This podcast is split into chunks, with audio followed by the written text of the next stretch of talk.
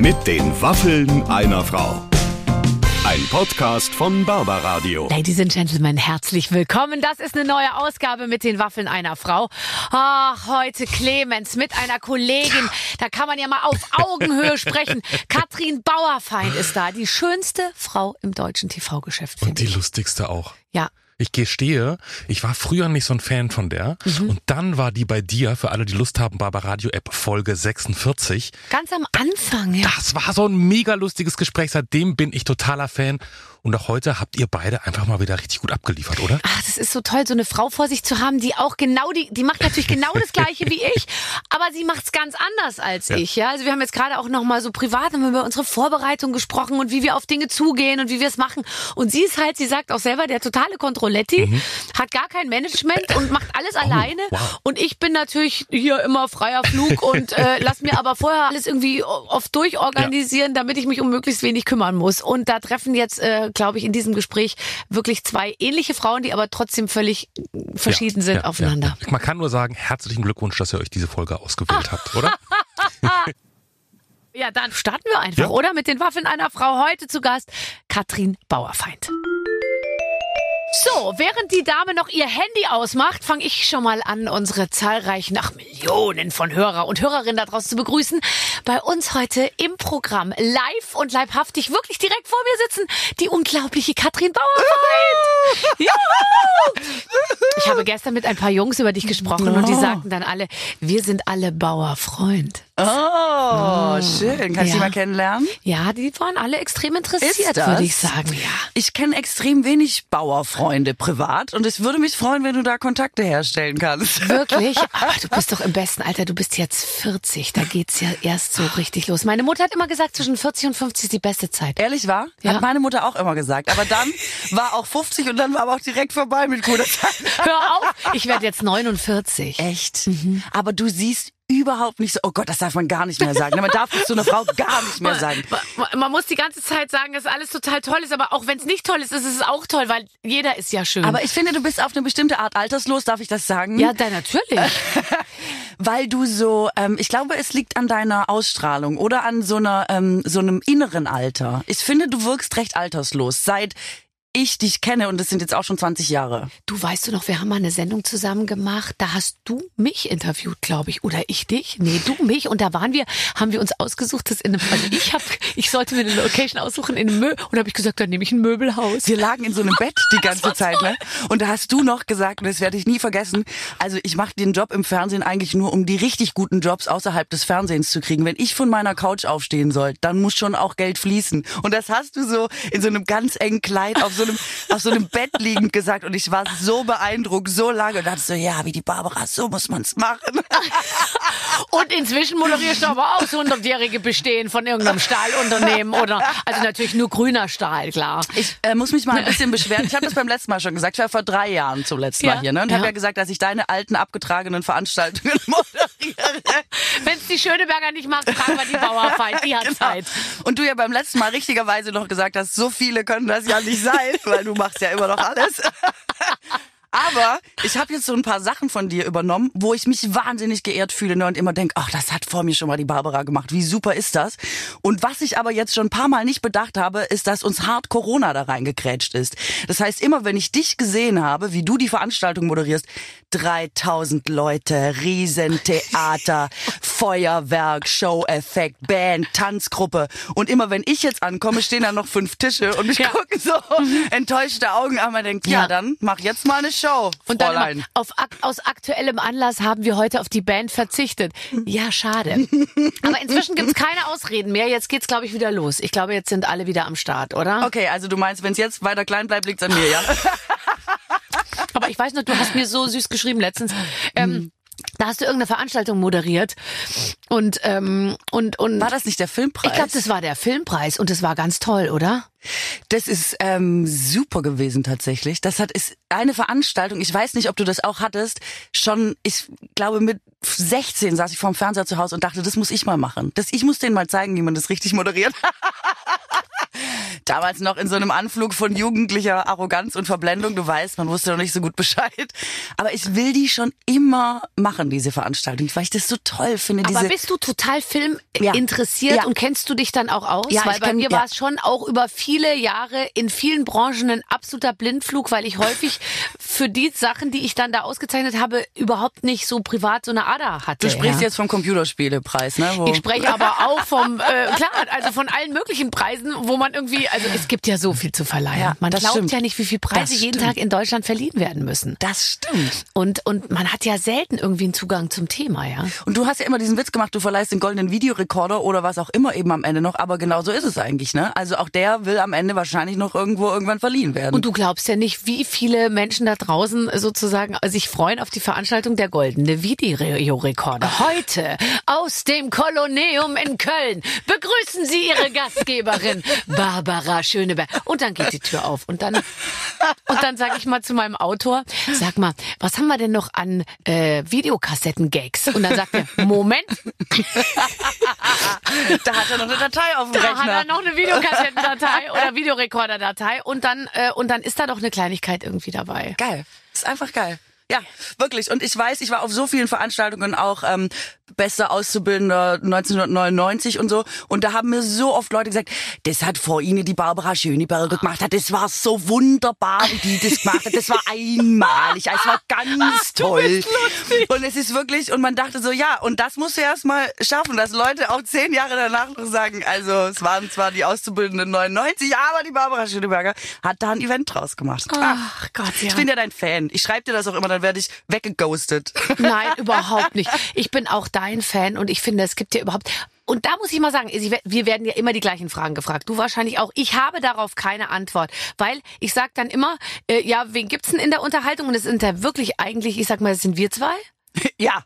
Und dann gibt's noch ein paar äh, ähm, Mädels, ähm, sage ich mal, die aus dieser ganzen Joko-Geschichte so ein bisschen rauskommen. Ich glaube, Palina, weiß ich jetzt gar nicht. Dann die La Laura Karasek, okay, aber ob die jetzt demnächst irgendwie den Filmpreis moderiert, das weiß ich jetzt auch nicht. Und dann Ja. ist tatsächlich mädchenmäßig nicht viel los, weil viele Mädels sagen, also Anke sagt, ich will eigentlich lieber Schauspielern und Helene will nur singen und äh, Ja, es ist auch echt ein spezieller Bereich, ne? Also dieses so Veranstaltungen moderieren ist auch wieder wie ein eigenes wie ein eigener Job, finde ich. Auch wieder anders als andere Jobs. Ist ja auch anders als eine Sendung im Fernsehen zum Beispiel moderieren Ja, oder und so. ich habe dann zum Beispiel gehört, also jetzt einfach so, die zum Beispiel die Ina Müller, ja, die ist ja großartig. Also ich meine, Ina ist perfekt. Mhm. Ja. Aber die Ina sagt dann natürlich auf die Frage, könnten Sie vielleicht ein rotes Kleid anziehen, weil unser Logo ist rot? Oder könnten Sie, ein, haben Sie vielleicht was Grünes oder so? Sagt die Ina, ich komme im schwarzen Anzug.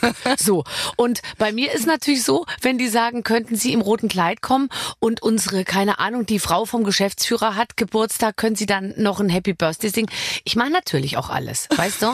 Und ich glaube, da gibt's natürlich dann auch den einen oder anderen, der sagt, Ja. nee, das meine ich nicht. ja, auf jeden Fall.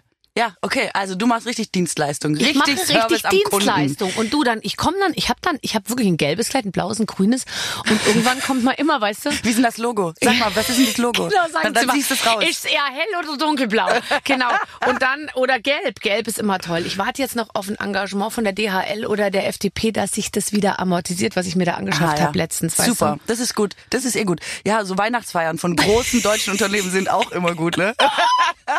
ja, weiß ich, was du meinst. Ich bin da nicht mehr so. Ich hatte mal ähm, ein paar Mal, dass man so Schuhe angezogen hat zu einem Kleid und dann leider in der Tat fünf Männer vor einem standen, weil ja Regie und Aufnahmeleitung und viele Jobs drumherum auch oft von Männern besetzt sind und dann fünf Männer darüber diskutiert haben, ob das jetzt zusammengeht. Die Schuhe und das Kleid. Passiert einem manchmal in jüngeren Jahren. Und ich bin da auch ein bisschen, denke ich so, nee, ich will mir jetzt nicht mehr sagen lassen, so Nee. was ich anziehen Nee, soll. aber das traut Schuhe sich jetzt auch keiner so. mehr. Das Ja. traut sich bei dir auch keiner mehr. Ja. Ich erinnere mich noch, es gab so einen Unterhaltungschef beim ähm, MDR und da habe ich mal den Bambi moderiert, der fiel damals noch unter ein MDR und der stand wirklich vor warte mal mir. kurz, Bambi, den muss ich auch noch kurz auf meine Liste schreiben.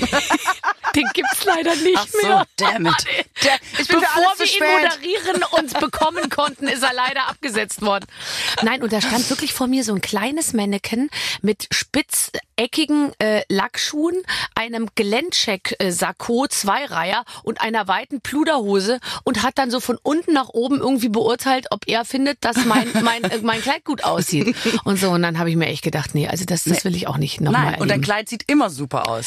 Ja, wobei man doch, ich weiß nicht, ob du es auch kennst, der, der krasse Unterschied ist doch spürbar zwischen sieht zu Hause im Wohnzimmer, wenn man es den Familienmitgliedern vorführt, irgendwie total super aus, aber auf, dem, auf der Bühne mit dem Licht von oben manchmal dann doch nicht.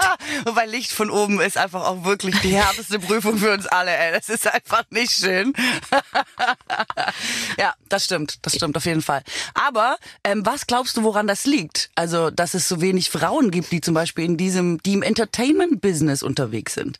Weil du sagst ja immer, du bist eigentlich keine Vorreiterin für die Frau auf dieser Position, bist es aber am Ende trotzdem ja geworden, einfach weil du Ja, aber ich habe ich hab ich weiß nicht, wie du darüber nachgedacht hast. Ich habe, war mir nicht darüber im Klaren, oh, ich bin jetzt hier eine Frau und bin in der Unterhaltung, sondern ich habe halt einfach das gemacht, was ich wollte und auch das, was man mir angeboten hat. Ich habe irrsinnig viel Glück gehabt und ich habe trotz und wegen meines Frauseins gleichermaßen, äh, sage ich jetzt mal, bestimmte Dinge, glaube ich, erreicht. Und ich habe natürlich, wenn ich Lust hatte, irgendwie auf die Frauenkarte zu setzen, habe ich das gemacht. Und wenn ich Bock hatte, eben äh, irgendwie burschikos rüberzukommen, dann habe ich das irgendwie gemacht. Also ich habe jetzt auch nicht so eine richtige Taktik da äh, verfolgt. Ja, vielleicht ist das auch das Beste, dass man einfach mal selber ist und dann zieht man durch. Ja, aber was glaubst du denn? Also hast du, äh, hast du, fühlst du dich heute, wenn du moderierst, auch so ein bisschen als, ich mache das hier auch für andere Frauen?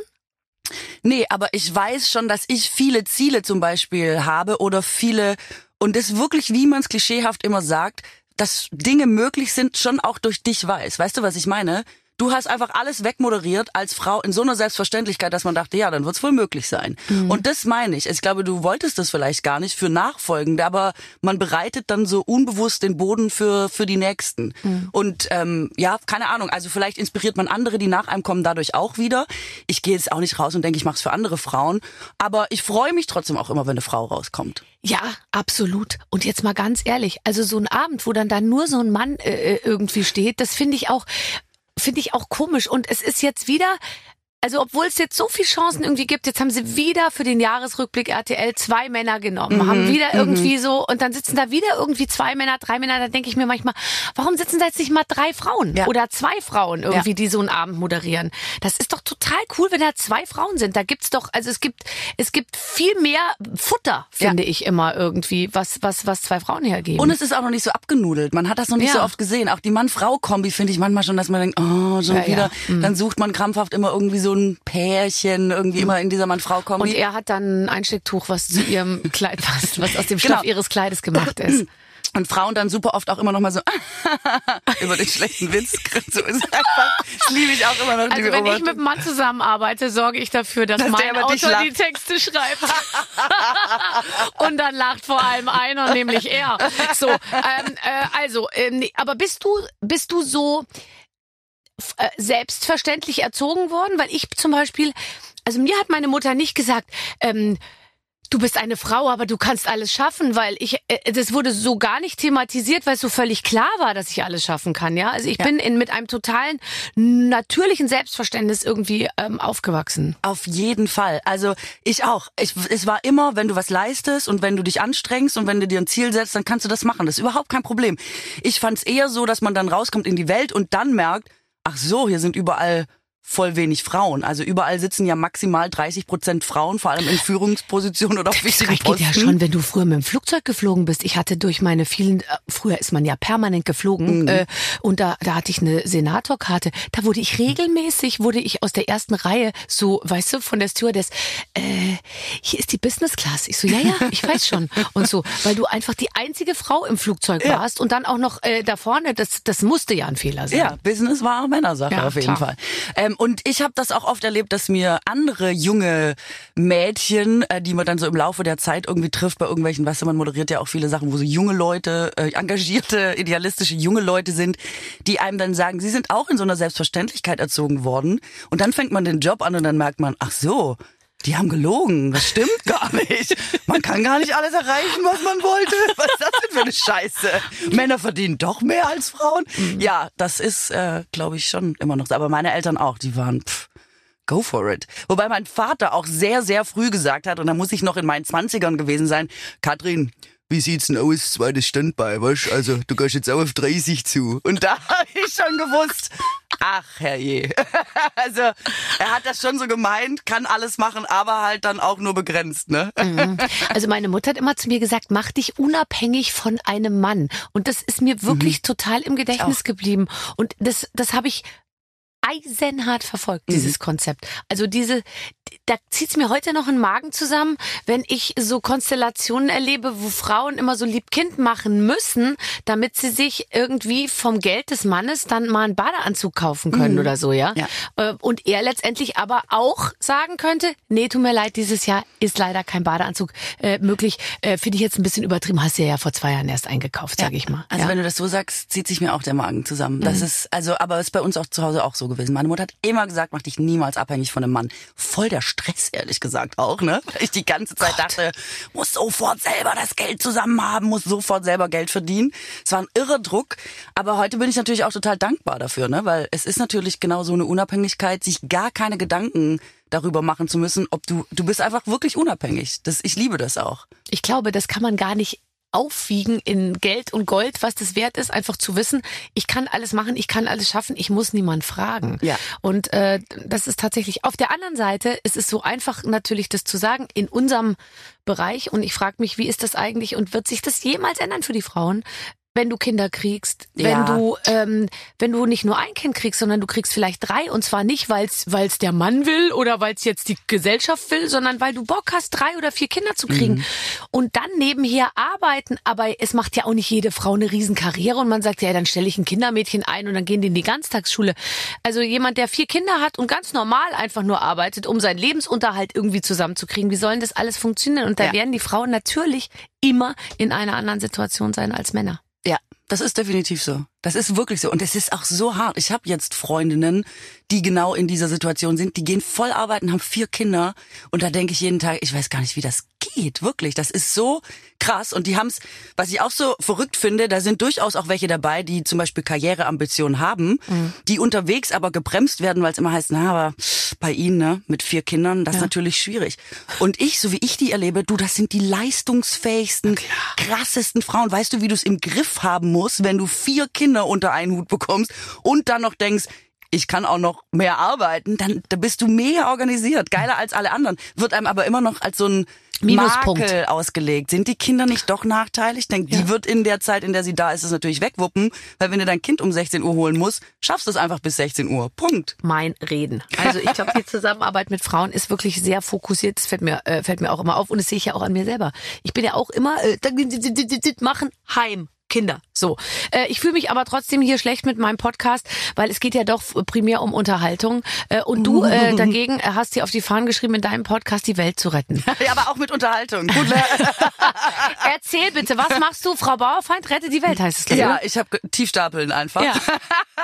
ähm, Frau Bauerfeind rettet die Welt, heißt der Podcast, genau. Und ähm, die Idee ist eigentlich sowas wie Höhle der Löwen. Ja. Äh, Löwen bin in dem Fall ich. Ohne Leute, Carsten Maschmeyer. Das könnte mir gefallen. das war meine Bedingung. er wollte natürlich dabei sein, aber gut. Man kann nicht auf allen Hochzeiten tanzen. Jedenfalls ähm, habe ich gedacht, es gibt bestimmt viele geile Leute da draußen, die eine Idee haben, wie wir die Welt retten oder zumindest verbessern können. Und die sollen sich einfach bei mir bewerben. Die kommen vorbei, die pitchen, wie bei Höhle der Löwen, ähm, nur eben bei mir und äh, sagen, stellen mir ihre Idee vor. Und ähm, ja, dann kannst du bei mir im Finale, wenn du quasi die beste Idee hast, um die Welt zu retten und das äh, von mir durch drei Runden durchgewunken wurde mit meinen Mitjuroren, Johannes Strate und Ralf Kaspers, ich mach's nicht ganz alleine, äh, dann kannst du 100.000 Euro gewinnen, damit du diese Idee auch wirklich umsetzen kannst. Das ist eine so gute Idee. Ich so Ich wünschte, ich wäre da auch mit dabei. Ich meine es im Ernst, das finde ich so toll. Aber weil was wir brauchen, ist Technologie, gute Ideen Ja. und vor allem auch Motivation. Ja. Ich war gestern auf so einem Klimaabendessen und äh, da wurde eben auch schon gesagt, ja, also wa- was uns eben fehlt, ist immer wieder noch das Posi wir müssen noch positiver werden, weil alle jetzt so ein bisschen schon den Kopf in den Sand äh, stecken momentan. Und es gibt eben so viel tolle äh, Technologie, Total. die übrigens immer von jungen Leuten natürlich erfunden wird. Ja, also ich habe auch hauptsächlich Startups und das Ding ist, ich bin wieder durch einen Moderationsjob draufgekommen. Ich habe jahrelang den Deutschen Umweltpreis moderiert. Der Ach, bei, guck mal, der den wurde mir noch gemacht? nie angeboten. Ach, das kommt dann jetzt bestimmt. Den Ich glaub- kann ich dann mal von dir übernehmen. nee, Judith Rakers muss, glaube ich, ist, glaube ich, jetzt ja in der Zwischenzeit eingesprungen, weil du nicht konntest oder so. Ähm, und da ist das so, das wurde bei Dreisat übertragen und das war ähm, wie vieles bei Dreisat unterguckt, möchte ich es mal nennen. Also hat er nicht so eine äh, Riesenquote, ist aber irre spannend. Aber die Aufbereitung ist immer so, dass man denkt, ach, es wirkt ein bisschen wie Frontalunterricht. Es ist einfach ein bisschen dröge. Dabei sind die Leute so toll und was ja. die erfinden, ist geil. Und man denkt immer, was? Das gibt's? Sowas machen Leute, wie Ja. du sagst, während wir hier den ganzen Tag einfach nur so Unterhaltung machen. Und ich wollte die einfach, ähm, deswegen dieser Casting-Charakter, ich wollte einfach, dass, dass, dass man die mal so anders verkauft. Ne? Nicht immer, als würden die sowas ganz technisch, tröges, hochwertig, anspruchsvolles machen. Wenn du nicht Abi hast, kannst du gar nicht mitreden. Sondern am Ende ist jede geile Idee, das habe ich jetzt festgestellt, vermittelt sich in einem Satz. Also die einfachsten Das Ideen sind die, wo du denkst, ah, Elevator ja. Pitch. Genau. Du musst es schaffen, irgendwie zwischen drei Stockwerten im Lift äh, deinem äh, äh, CEO Ja, genau. sozusagen deine Idee so zu präsentieren, dass er das sofort versteht. Genau. Und das ist ja wirklich in einem Satz zusammenzufassen. Und oft sind es ja die ganz einfachen Dinge. Das ist wirklich so. Also es ist ja jetzt nicht äh, immer äh, äh, ho- hohe Physik oder ho hohe Chemie oder was auch immer, sondern manchmal sind es ja wirklich ganz, ganz einfache Und Systeme. selbst wenn es das ist, also wir haben zum Beispiel ähm, Leute, die können in, die machen das auch in afrikanischen Ländern aus Brackwasser, Mhm. also quasi aus einer Pfütze können die Trinkwasser machen. Und zwar indem die einfach wie so einen Baucontainer gebaut haben und in diesem Baucontainer sind nur Bauteile verbaut, die du auch im afrikanischen Baumarkt bekommst. Mhm. Das heißt, wenn was kaputt geht, kann das vor Ort selbst, also können die das selber reparieren. Und diese Idee, jemand macht aus einer Pfütze Trinkwasser, das ist natürlich komplex in dieser Anlage, aber das musst du ja schon gar nicht mehr verstehen. Die Sensation ist, jemand kann aus einer Pfütze Trinkwasser machen. Wie geil ist das bitte? Ja. Ja, super. Also es sind auch so, wir haben zum Beispiel ähm, den ersten Typen, der einen Mikroplastikfilter erfunden hat, was ja auch ein großes Problem ist Mhm, für uns, der zu 100 Prozent Mikroplastik filtern kann. Das, Das ist der ja erste nicht. auf der Welt. Also weltweit der erste, der das, der das erfunden hat. Der ist bei uns in, in ich der habe Show. auch mal so ein Mädchen geil? getroffen und das war einfach so ein Filter, das war voll cool. Die hat das einfach, das konntest du vor die Waschmaschine schließen sozusagen. Mhm. Das heißt, dass all diese Sachen, die aus den Klamotten rausgewaschen werden, dieses ganze Mikroplastik, gar nicht erst ins, ins, ins Trinkwasser irgendwie reinkommen. Das war ein ganz einfaches mechanisches System. Mhm. Ja. Da musstest du nur einfach hinten an das Ding irgendwie dran machen. Ja. Also es gibt schon viele tolle Sachen. Ach, und du bist jetzt da mittendrin in dieser jungen Start-up-Szene. Das Yes. finde ich wahnsinnig toll. Ja, das macht echt Spaß. Und eins, ähm, wenn ich das noch, weil ich, ich war ja mal bei der Jugendfeuerwehr, ne? Und mein Papa war ja auch Feuerwehrmann. Ich habe Ja. da eine kleine Affinität, ich gebe das zu. Ähm, es gibt Leute, die haben einen Rauchmelder für den Wald erfunden. Und wir hatten ja jetzt die ganze Zeit die Problematik mit den, mit den Waldbränden. Und es ist ja ein Riesenproblem, weil da so viel CO2 freigesetzt wird und der Wald ja andersrum so viel CO2 speichern kann. Und die haben einen Sensor erfunden, der quasi, bevor es brennt, riechen kann, dass es brennen wird. Ähm, und zwar normalerweise äh, ist ein Rauchmelder erkennt ja den Rauch und dieser Sensor, den die erfunden haben, erkennt quasi, wenn du jetzt eine Kippe wegwirfst im Wald und die glimmt anderthalb Stunden vor sich hin. Das ist die kritische Phase.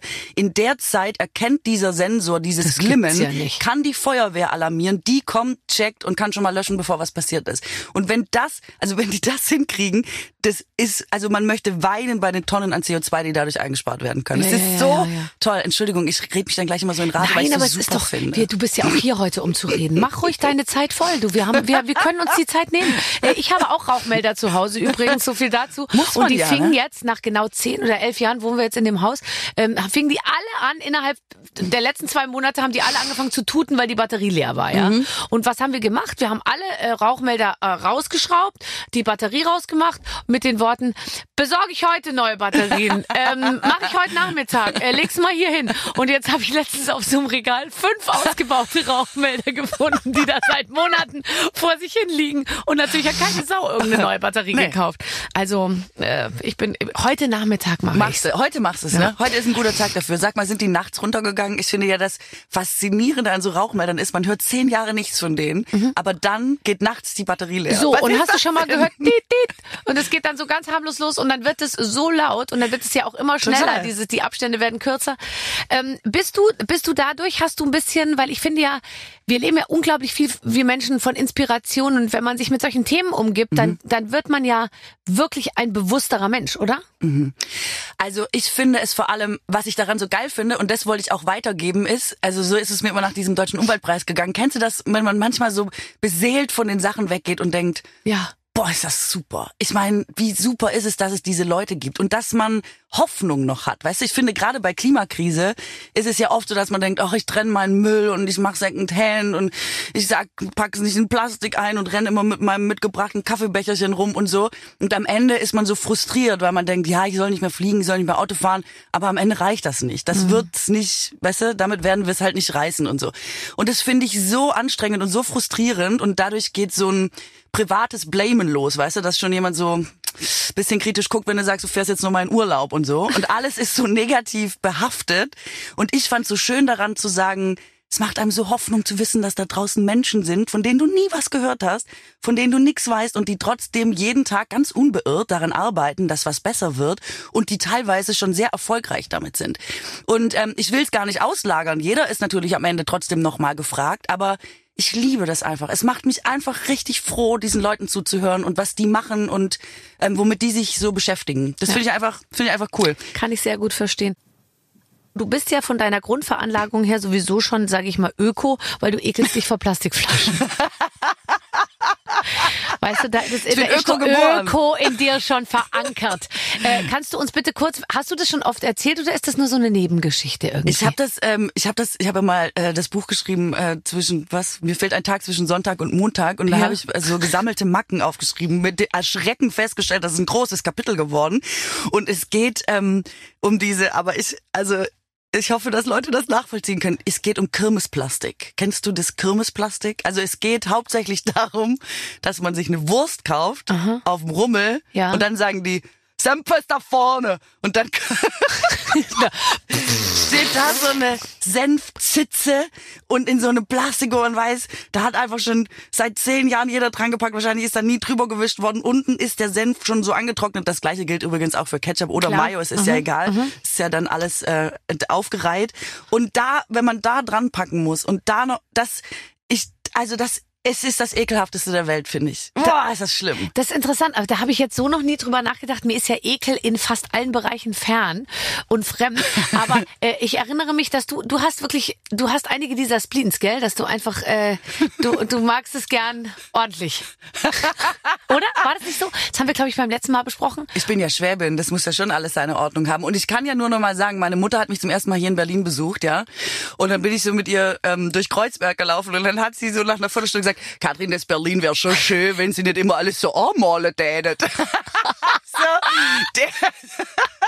also ich sag mal, die Graffiti-Kultur, das was Berlin ja auch in weiten Teilen aus war, bei Mutter so, wäre eine schöne Stadt, wenn das nicht wäre. Wenn es denn so armale würde.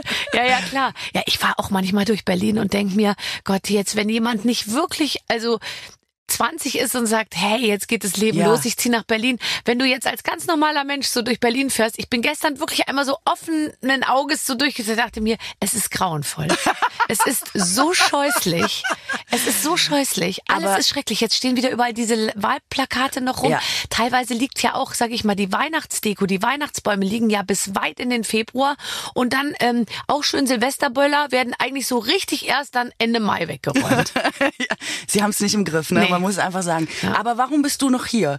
Also ich Weil ich ein super Haus habe, was sich nicht verschieben lässt. Okay. Aber könnte man es vielleicht auf so einen kleinen Bauwagen drauf machen und in irgendein anderes äh, Land bringen, würde ich es würde ich's vielleicht sogar machen. Aber nein, ich finde es schon okay hier. Aber es ist dysfunktional. Es ist irgendwie so Absolut. Und das stört dich doch sicher auch. Wenn, wenn man aus dem City. Süden kommt, ja. Ja. Wenn man aus dem Süden kommt, ist man es einfach gewohnt, dass so ein paar Sachen ganz selbstverständlich funktionieren, ist hochgradig irritiert, wenn das nicht klappt. Wie zum Beispiel so eine Wahl. Ja, mein oder? Gott. Ja. Ja, es ist, ich, ähm, ich verstehe es ehrlich gesagt oft nicht, weil es das Leben auch so erschwert für alle. Ich glaube, es ist schon schwierig, so eine große Stadt zu organisieren, die auch immer so einen Zuwachs hat jedes Jahr. Aber irgendwie, ich bin jetzt auch schon echt lange hier und denke, jetzt kriegst du mal einen Griff. Weißt du, ich, ich bin immer so wie in so einer Beziehung, dass man denkt, ja, ja, das Problem ist ja jetzt bekannt. Jetzt wird ja wohl was dagegen Nee, getan und was werden. mich ein bisschen nervt an Berlin ist, äh, sie geben sich keine Mühe. Mhm. Also es ist immer so, ah ja, äh, man muss ja nicht immer jetzt irgendwie das ganz Höchste anstreben. Man kann ja auch einfach sagen, äh, wir machen hier, wir machen es hier auf einem ganz kleinen Flämmchen. Ich war letztens im Eisstadion, ja. Mhm. Da stand man schon mal hunderte von Metern an, weil da vorne zwei Frauen mit einer Registrierkasse sitzen und irgendwie versuchen da abzubonnieren. Dann unten stehen wieder zwei verschlafene Typen. Da weiß ich doch als Unternehmer, da stelle ich Frauen hin und keine Männer bei der Schlittschuhausgabe. Ja, da brauchst du Frauen, die, die auf Zack sind. Da, und dann nicht zwei so Typen, die immer Größe 44. Moment.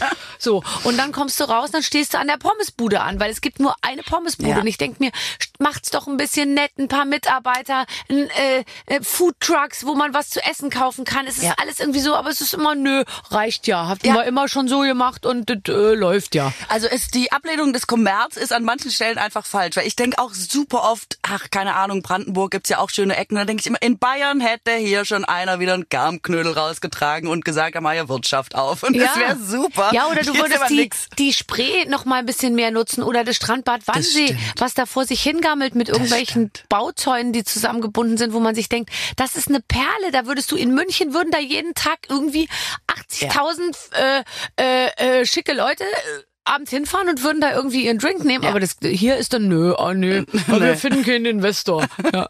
Ja. Und was mich aber auch mal ein bisschen irritiert, ist, dass die Leute, da wo ich herkomme, sind alle, vor allem so muss ich sagen, da wo ich herkomme, Ja. sind ja auch alle immer bemüht, dass man es schön hat, damit es für alle schön ist. Mhm. Und hier sehe ich manchmal, und jetzt nicht irgendwie Assis oder so, ich, ich stand schon mal neulich an der, an der Ampel und sehe, wie so bei so einem Audi A8 das Fenster runtergeht und jemand einfach so einen Kaffee-to-go-Becher an der Ampel Das mitten an der nicht, das Kreuzung gibt's nicht. Das gibt's nicht. Und ich wollte hin, also es wäre Ja. so gefährlich, aber ich wollte schon so, man, man wird ja schon Hausmeister irgendwie, weil die einen zwingen, weil es so schlimm ist. Man denkt, warum, wa- du lebst ja auch in dieser Stadt. Ich meine, wenn jeder das macht, ich, also man wollte solche Sachen ja nie sagen, man klingt ja wie die eigenen Eltern, aber nee, es ist nee. ja total richtig. Du lebst ja auch in dieser Stadt.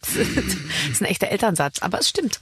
Voll. Das stimmt. Nutzt du Berlin denn irgendwie? Weil manchmal ich, es ist natürlich super. Man könnte den ganzen Tag irgendwie so geile Sachen machen, aber Ich bin irgendwie. ja nach Berlin gezogen wegen Berlin Mitte. Ja, also ich wollte ja nach Berlin Mitte. Jetzt wohne ich im Westend.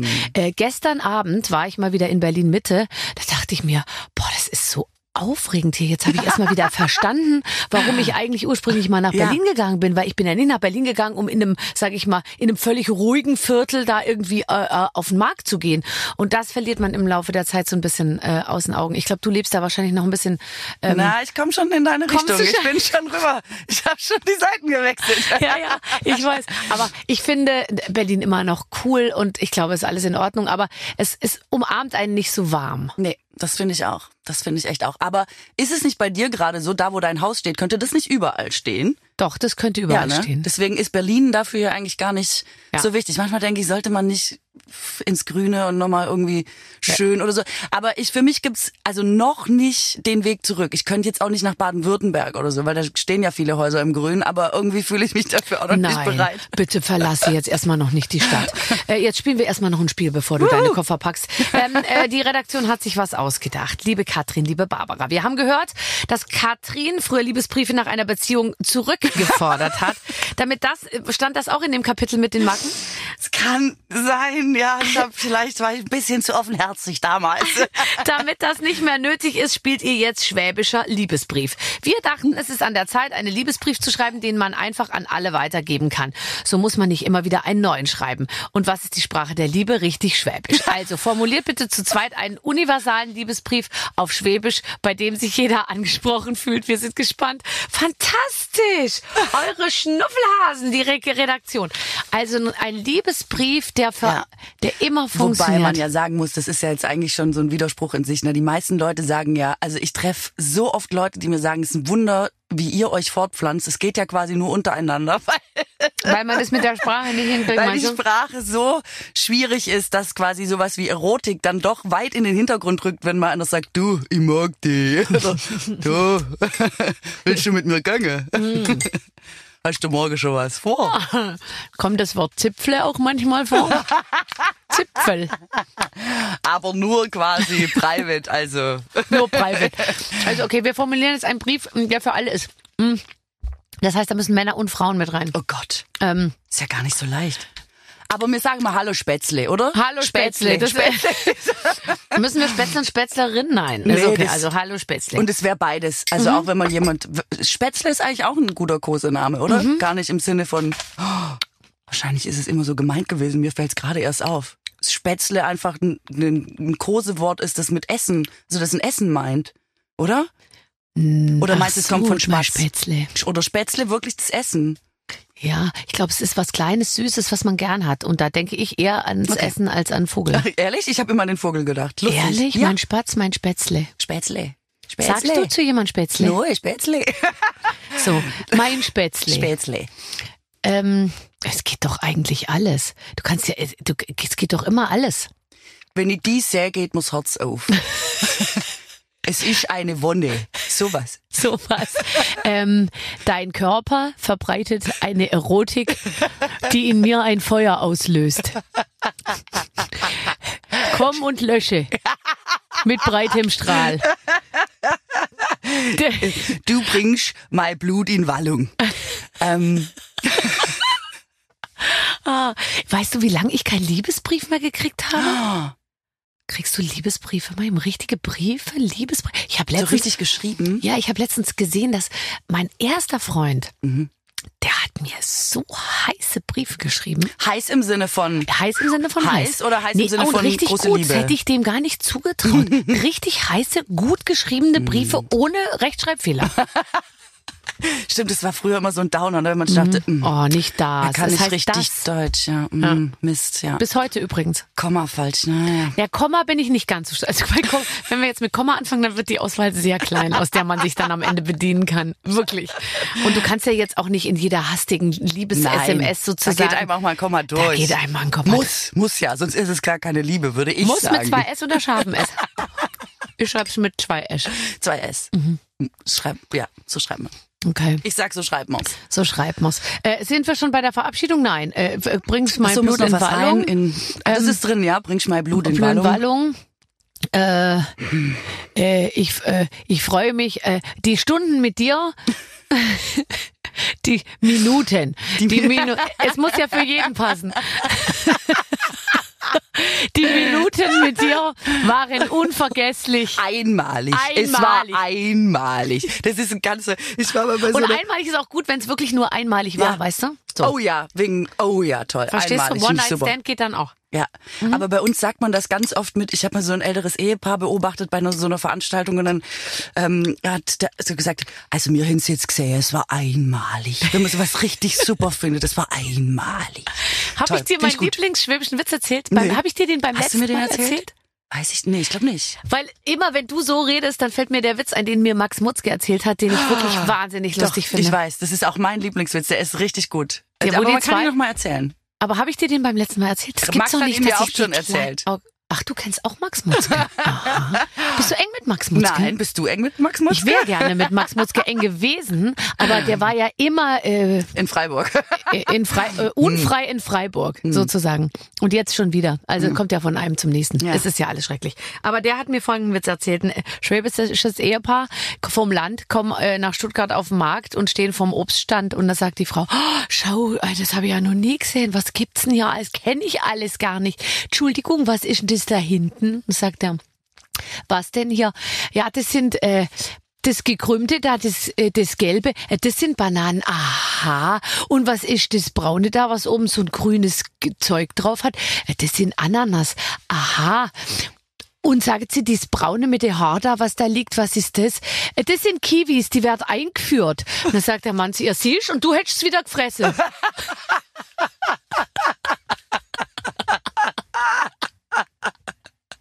Den hat er mir nicht erzählt. Den kann ich noch nicht. Den hast du mir auch noch nicht Du hättest es erzählt. wieder gefressen. Den hättest du wieder gefressen. Die wird eingeführt. Die wird extra eingeführt. Ich kenn, mir hat er den erzählt, aber hast du mir den nicht beim letzten Mal auch erzählt? Wie der, ähm, wie ein Junge im, auf dem Eis spielt und einbricht. nee, die kenne ich, das ist lustig. Und, der, und dann ähm, ein Mann rettet äh, das Kind, es ist alles in großer Lebensgefahr und so, ist fast am Ersaufen da im kalten Teich und so und zieht den mit letzter Kraft raus und dann steht der völlig durchnässte, fast gestorbene Junge da und so und dann kommt die Mutter zu dem Mann, der den gerettet hat und sagt, ja, wo ich in dem Sei Cup? und das ist wirklich... auch sehr, Das ist sehr leider schön. kein Witz. Es ist eben Stimmt. doch sehr lustig, dass manche Witze so sehr ähm, auf dem auf, den- auf den Punkt irgendwie kommen. Ja. Ähm, äh, du hast du hast gesagt, äh, du du hast du hast wahnsinnige Angst von Verstehen Sie Spaß reingelegt zu werden. bin ich ja jetzt ein Stück weit zuständig. Äh, darf ich kurz, äh, ich frage für die Redaktion, äh, äh, abfragen, warum warum du davor Angst hast? Ich bin, ähm, ich, also, äh, du hast ja bestimmt auch schon diese Filme gesehen von Leuten, die, ich möchte es diplomatisch sagen, nicht ganz so sympathisch rübergekommen sind, weil sie zum Beispiel schnell am Limit waren, weißt du? Also ich erinnere mich zum Beispiel an Mike Krüger, der doch irgendwie, was, was war das denn damals? Ich glaube, sie hatten die Stadt mit falschen Plakaten plakatiert, haben die Nase länger gemacht und irgendwie, und dann sind die mit dem da lang gefahren und es war einfach, und er hat so geschrien und sich aufgeregt und was das, das für eine lustig. Sauerei ist. Oh Gott, lustig. und alles sind Idioten und so. Und es, und das war, es war richtig schlimm und man sitzt so dabei und denkt, oh Gott, ich wäre auch so. Ich würde sofort, sind alle bescheuert, was ist hier los und so. Und aber zu Hause denkt man, ja, er muss sich doch im Griff haben. Was ist denn mit ihm? So kann man, so kann man doch nicht reden und so. Ähm, und ich hätte einfach wahnsinnige Angst, ganz, ganz schlimm unsympathisch rüberzukommen, weil ich auch, weißt du, wenn so Helene Fischer zum Beispiel musste mal, ähm, ist beim RBB und das passiert mir quasi jedes Mal, wenn ich beim RBB bin, weswegen ich immer denke, es ist schon, verstehen Sie Spaß. Da, man kommt nicht an der Pforte vorbei. Kennst du das? Beim öffentlich-rechtlichen Rundfunk ist die härteste Tür. Lassen Sie mich bitte rein. Nein, ich, Ich moderiere moderiere- die Ja. Show. Ja, wie ist der Kann ja Name? sagen. Nichts, kein, also Wie keiner. ist der Name? Keiner lässt einen durch. Und ich hab, ich nehme da ja auch meine Show auf beim RBB und jetzt wieder Wiegald Boning nicht reingekommen. Und dann haben gesagt, ja, aber haben Sie dem gesagt, das ist Wiegald Boning? Haben gesagt, ja, ja, das ist dem schon klar, aber er steht halt nicht auf der Liste. Ja. Wiegald Boning hat wieder heimlich versucht, sich Zutritt Ja. zum RBB zu So verschaffen. ist es ja. auch, ne? Wiegald wollte halt wieder Mhm, ja, er unbedingt wieder ins Fernsehen. Ja. Ja. Wahnsinn. Und ähm, Helene Fischer ist mal an dieser Pforte, aber 20 Minuten haben die immer gesagt, wir kennen sie nicht, wir lassen sie nicht rein und so. Und sie ist so freundlich und so nett geblieben. Es war unfassbar. Es war auch schon wieder unangenehm, auf eine andere Art, weil es so super schon wieder war. Mhm. Und äh, meine größte Angst wäre natürlich, dass ich da mal richtig, weißt du, auf den Tisch haue. Ich glaube, wovor man wirklich Angst haben müsste, also ich, in der Regel kann ich nur sagen, werden die Filme so gemacht, dass wirklich jeder eigentlich sympathisch rüberkommt, weil keiner will ja einen unsympathischen Promi haben und das will der Promi ja selber auch Mhm. nicht. Aber ähm, ich hätte dann eher so Angst davor, dass man so, ja, weil man ja nicht weiß, dass man beobachtet wird, dass man aus Versehen die ganze Zeit in der Nase Ja. bohrt. Ja. Ich kau ja manchmal so an den Fingern dann, wenn ich nervös werde, auch weißt du, dass man so an den Fingern kaut oder dass man so einfach sich dann plötzlich so von außen selber sieht. Gibt ja nichts Schlimmeres als den Moment, wo du verstehst, auch wenn du dich mal in der Wind, in, der- in der Scheibe, weißt du, irgendwie so, so ein bisschen so zurecht machst und dann plötzlich siehst du, oh Gott, hinter der Scheibe steht jemand oder so. Also sich dieses ertappt und beobachtet fühlen, das ist, glaube ich, fürchterlich. Ja, ne? Das glaube ich eben auch. Also, und dann hast du gedacht, moderierst es lieber, bevor sie dich mal reinlegen. ja, aber ich glaube, es schützt mich nicht. Also, ich- und ich bin ja auch ein super Opfer. Ich bin ja arglos. Ja? Irgendwie ja. Weil ich bin du- total bescheuert, weil ich alles vergesse. Weil ich eben, ich bin ja so tiefenentspannt mit allem, dass du mir wirklich sagen kannst, äh, achte bitte mal kurz drauf, gleich passiert das und das und dann lass einfach laufen. Und ich schwöre dir, es passiert und ich habe aber diese Vorwarnung oder so vergessen. ähm, oder äh, irgendwie, keine Ahnung. Also ich hab's, ich hab's dann einfach vergessen. Und deswegen, glaube ich, bin ich ideal, um reingelegt zu werden. Super. Ja, ideal. Bist eh die ideale Besetzung. Guck, da habe ich mich schon wieder gefreut, dass eine Frau rauskommt um 20.15 Uhr. Ja, stimmt. Auch wenn man mich nicht gehört hat in der ersten Sendung. Aber, aber Das war sehr lustig übrigens. Ich hab's gesehen und ich dachte super lange, ja, das ist jetzt lustig, finde ich. Das ist richtig lustig. Und dann hatte ich irgendwann, aber das kann nicht so gemeint gewesen Nee, sein, weil, weil so lustig war es dann auch wieder nicht nach einer kurzen Zeit. Es waren fünf Minuten Richtig. komplett ohne Ton. Und zwar hat irgendwo in der Schweiz, glaube ich, äh, irgendein Tontechniker oder eine Tontechnikerin, also man kennt den wohl heute, aber man, die hatte irgendwie eine Kanal Bock. 3 eingestellt. Nee, es war aber Kanal 4. Und bis das raus war, es war echt und sie war wusste es aber nicht, weil es quasi so ein unbewusstes Versehen Nee, das war. hatte die am Tag davor gemacht irgendwie, weil die dachten, sie senden so und haben sie aber anders und was, ich weiß es auch nicht genau, ehrlich gesagt. Aber wir haben es ja auch gar nicht mitgekriegt im Studio, Nee, war ja alles hat man super. gesehen. Und von uns ging der Ton auch gut raus und online konnte man den auch hören. Naja, und dann äh, war, war halt echt, äh, äh, wohl hinter der Bühne war es wohl so, dass die ganze Zeit alle Handys gepiept und geklingelt haben und ich da draußen gesungen und getanzt und gemacht und so. Und dann ähm, bei mir zu Hause war es so, dass mein Mann es endlich mal geschafft hat, mit den Kindern zusammen das anzuschauen, weil die immer verpassen, wenn ich irgendwo bin, ja. Ah, sorry, wir haben es nicht geschafft. Ach, Viertel nach acht, wir dachten Viertel nach neun und so, immer, immer, ja. Und dann hatten sie extra den Beamer aufgebaut. Aber es war doch nach der Sendung die Stimmung etwas gedrückt. Ja, total. Ja. Also irgendwann hat man gedacht, wenn du jetzt mit so einer Euphorie weiter tanzt und singst, dann kann es kein Gag sein, sonst würde es sich irgendwann mal auflösen. Ja, Dadurch, ja. dass es kein Ende nahm, Nee. wusste man irgendwann, okay, dann muss es wohl ein Fehler sein. Ja, und dann die Vermutungen der ganzen Leute, weißt du, bei Instagram. Ja, weil du wieder Playback gesungen hast. Dann hat man das nicht gehört. Und so, ich dachte mir so, nee, so einfach ist es nicht. Oh Gott. Ärgerlich. Naja. Aber egal. Also. egal. Egal. Ähm, ähm, äh, du, du, bei dir ist es ja auch immer gut, dass man dich hört. Du, du machst ja zwei Podcasts. Du machst ja auch noch den mit Sarah Kuttner, oder? Ja. Worüber redet ihr denn da? Über alles. Habt ihr da auch Gäste oder ist es so, Nee, dass ah, das nee, ist kein Platz praktisch? für Gäste, sorry. Praktisch. Ach, das bewundere ich ja. Ich könnte So ja auch die sagen. Stunde füllen, ganz alleine. Ja, ne? Eigentlich. Ja, ich habe auch das Gefühl. Hier sitzen immer nur Statisten. Sie kennen ständig diese Gäste und deren Biografien. Oder? I don't care. Oder? Ich, eben, eben. Und das ist echt ein Vorteil, kann ich dir total empfehlen. Wenn du dich mit einer Person, also entweder Ja. machst alleine, aber wenn du es zu zweit machst, fällt das alles weg und du kannst einfach gleich beherzt über die ganzen Erlebnisse der Woche berichten und so. So Und das toll. macht ihr. Also es geht immer um die jeweils letzte Woche. Genau, wir haben uns jetzt so ein bisschen, also wir haben auch über große Themen geredet. Freiheit, weißt du, warum nicht? Ja. Warum nicht? Freiheit, Ost, West. Frauen, ja. Das wahrgenommen? Zum Beispiel, ja Männer, genau. redet ihr auch über Männer manchmal? Äh, Sarah ist ja verheiratet und redet sehr viel äh, über, ich das so sagen darf, redet sehr viel äh, über ihren Mann. Ähm, das ist total spannend. Also da kann man schon ein bisschen so der Ehe beiwohnen. Äh, ich nicht. Ich rede nicht über Männer. Du redest ja überhaupt eigentlich nicht so viel und deswegen frage ich mich, wie du das überhaupt schaffst, diese ganzen Kanäle zu befüllen, Wenn ohne ich den jemals so richtig ausspare. privat zu werden. Gut, ne? Gut, ne? Das zeigt echt. Boah, ich habe richtig viel zu Ich habe das am Anfang auch versucht. Ich habe dann irgendwann aufgegeben. Wirklich. Weil ich mir dachte, ein bisschen was muss ich erzählen, sonst kriege ich die Zeit nicht voll. Ja, auf jeden Fall. Aber das macht man, finde ich, auch im Laufe der Zeit. Und da hat sich auch voll was verändert, oder? Im Vergleich zu von vor zehn, zehn Jahren hatte man das ja auch gar nicht, so dieses Private. Heute hat man ja das Gefühl, wenn man nicht schon reinkommt und sagt, oh, heute geht's mir nicht so gut, Tage und Scheidung, dann ist schon, ne, also es gibt so ein ganz anderes Verständnis davon, wie man auch mit seinem Privaten in die Öffentlichkeit äh, gehen kann durch die sozialen wobei Medien. ich bin da ja nicht dabei und du ja auch nicht, wie ich sehe, weil von dir gibt's ja wirklich zero privat und von mir gibt's eigentlich eben eigentlich auch nichts privat und Ja. ähm, ich weigere mich nach wie vor, äh, zumindest bildlich privat in die Öffentlichkeit zu Finde ich auch. Finde ich, mh, ist auch so ähm, der Satz, weißt du, so, also bei Harald Schmidt früher, wo ich da ja in der Sendung war, hieß es immer, wer mit dem Bild hochfährt, fährt wieder runter und so in der Redaktion. Also, wobei das Zitat, glaube ich, woanders herkommt, aber du weißt, Nee, was das ich kommt meine. von Matthias Döpfner. Wer Ja, mit dem genau. äh, Lift nach oben fährt mit der Bildzeitung, der fährt so. auch wieder mit ihm nach unten. Ja. Guck. Ähm, und da denke ich manchmal, wenn du in guten Zeiten rausgehst und denkst, guck mal, guck mal jetzt hier, ich bin total happy, dann stehen da natürlich auch alle, wenn du denkst, äh, ähm, jetzt will man eigentlich nicht, dass da gerade jemand steht, weil vielleicht ist gerade nicht ganz so happy. Und ich finde immer, ähm, für das, was man macht, spielt es eigentlich auch keine Rolle. Weißt du, was ich meine? Also ganz am Anfang, als ich angefangen habe, haben super viele gesagt, haben Sie einen Freund? Und dann habe ich gesagt, da will ich eigentlich nicht drüber reden. Dann haben die gesagt, das interessiert aber unsere Leserinnen. Ach so, ja dann. Na dann, äh, dann natürlich. Ja. Und irgendwie irgendwie ist das so, finde ich, dass das immer so ein Bereich überlagert, wo es vor allem bei Frauen ähm, dann immer schnell um sowas Privates geht und so, weißt du, um so ein, und ich wollte ja eigentlich immer nur den Job machen. Und ich finde immer, um den Job zu machen und um den Job gut zu machen, musst du gar nichts über mein Privatleben irgendwie wissen. Also ich habe äh, ich habe ja unterschiedlichste Strategien mit unterschiedlichsten Männern in meinem Leben gefahren sozusagen beim Thema Privatheit in der Öffentlichkeit. Ähm, der erste, der war voll voll in der Öffentlichkeit. Das war dann aber so, dass der dann irgendwann Wer bekannter war als ich Paul. Den Namen Paul kennst du sicher auch noch und alle waren dann, also jedes Interview begann mit den Worten, wie geht's Paul? Mm, Und dann habe ich mir gedacht, okay, aber das war easy, weil wir waren lustig und der hatte da kein Problem mit, alles war cool so. Ähm, dann, dann ka, ka, ka, nächste Beziehung, da dachte ich mir, okay, ich mache das so ein bisschen seriöser. Ich rede da nicht drüber, aber wenn man mal über einen roten Teppich geht, dann nehme ich ihn mit so, ja. Und dann hatte ich den einmal dabei, wirklich ein einziges Mal auf dem roten Teppich.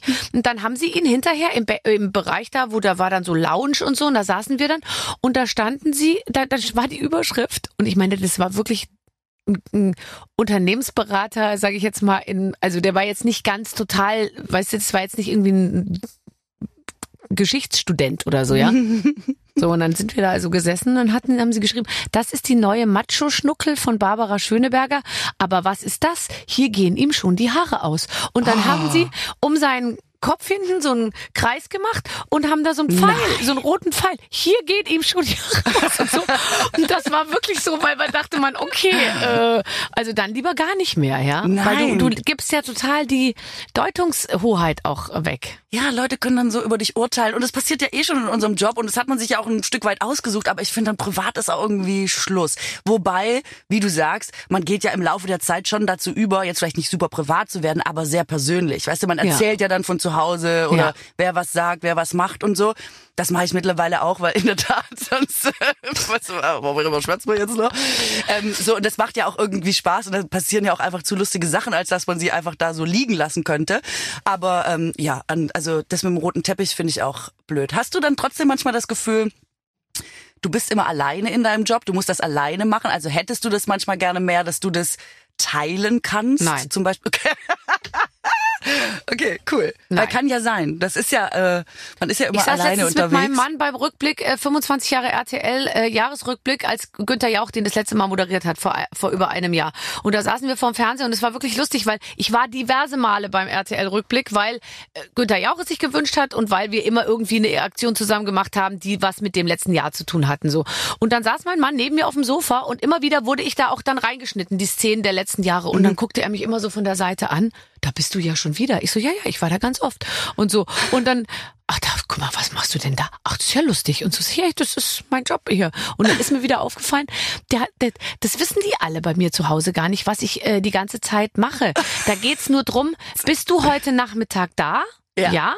Super. Oder bist du heute Nachmittag nicht da? Nein. Oh, schade. Wann kommst du wieder? Morgen früh. Ah ja, okay. Ja. So. Und was ich aber in dieser Zeit des Nicht-Daseins mache und welche Ob du da die Batterien für den das Feuermelder hat. ja, besorgst oder es ist moderierst. wirklich wurscht. Es ist wurscht, ob ich privat unterwegs bin, ob ich auf einer Party bin oder ob ich arbeite. Es wird gleichermaßen sozusagen, also es wird alles gleich behandelt, was aber eigentlich finde ich ja ganz gut ist.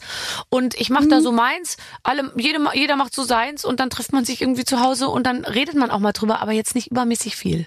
Ah ja, das ist ganz cool, glaube ich, weil es einen wahrscheinlich erdet. Würde Ja. ich auf der einen Seite denken, auf der anderen Seite findest du es nicht schade, dass sich niemand dafür, also in meiner Familie ist es tatsächlich auch so, es interessiert einfach niemanden. Also manchmal hat man ja Leute dabei, die auch aus der Medienbranche sind und dann sind die so, ach, das gibt's ja nicht. Du kennst den Stefan Raab. Und ich stehe immer so daneben, ich so, ähm, äh, äh, warte mal, ich äh, könnte auch eine Geschichte erzählen und so. Und dann sind alle immer bei mir so, ja, das ist halt Katrin. Keine Aber Ahnung. genauso ist es bei mir. Es wird über jeden Politiker geredet und ich denke mir immer, redet doch mal mit mir, weil ich kenne die ja alle.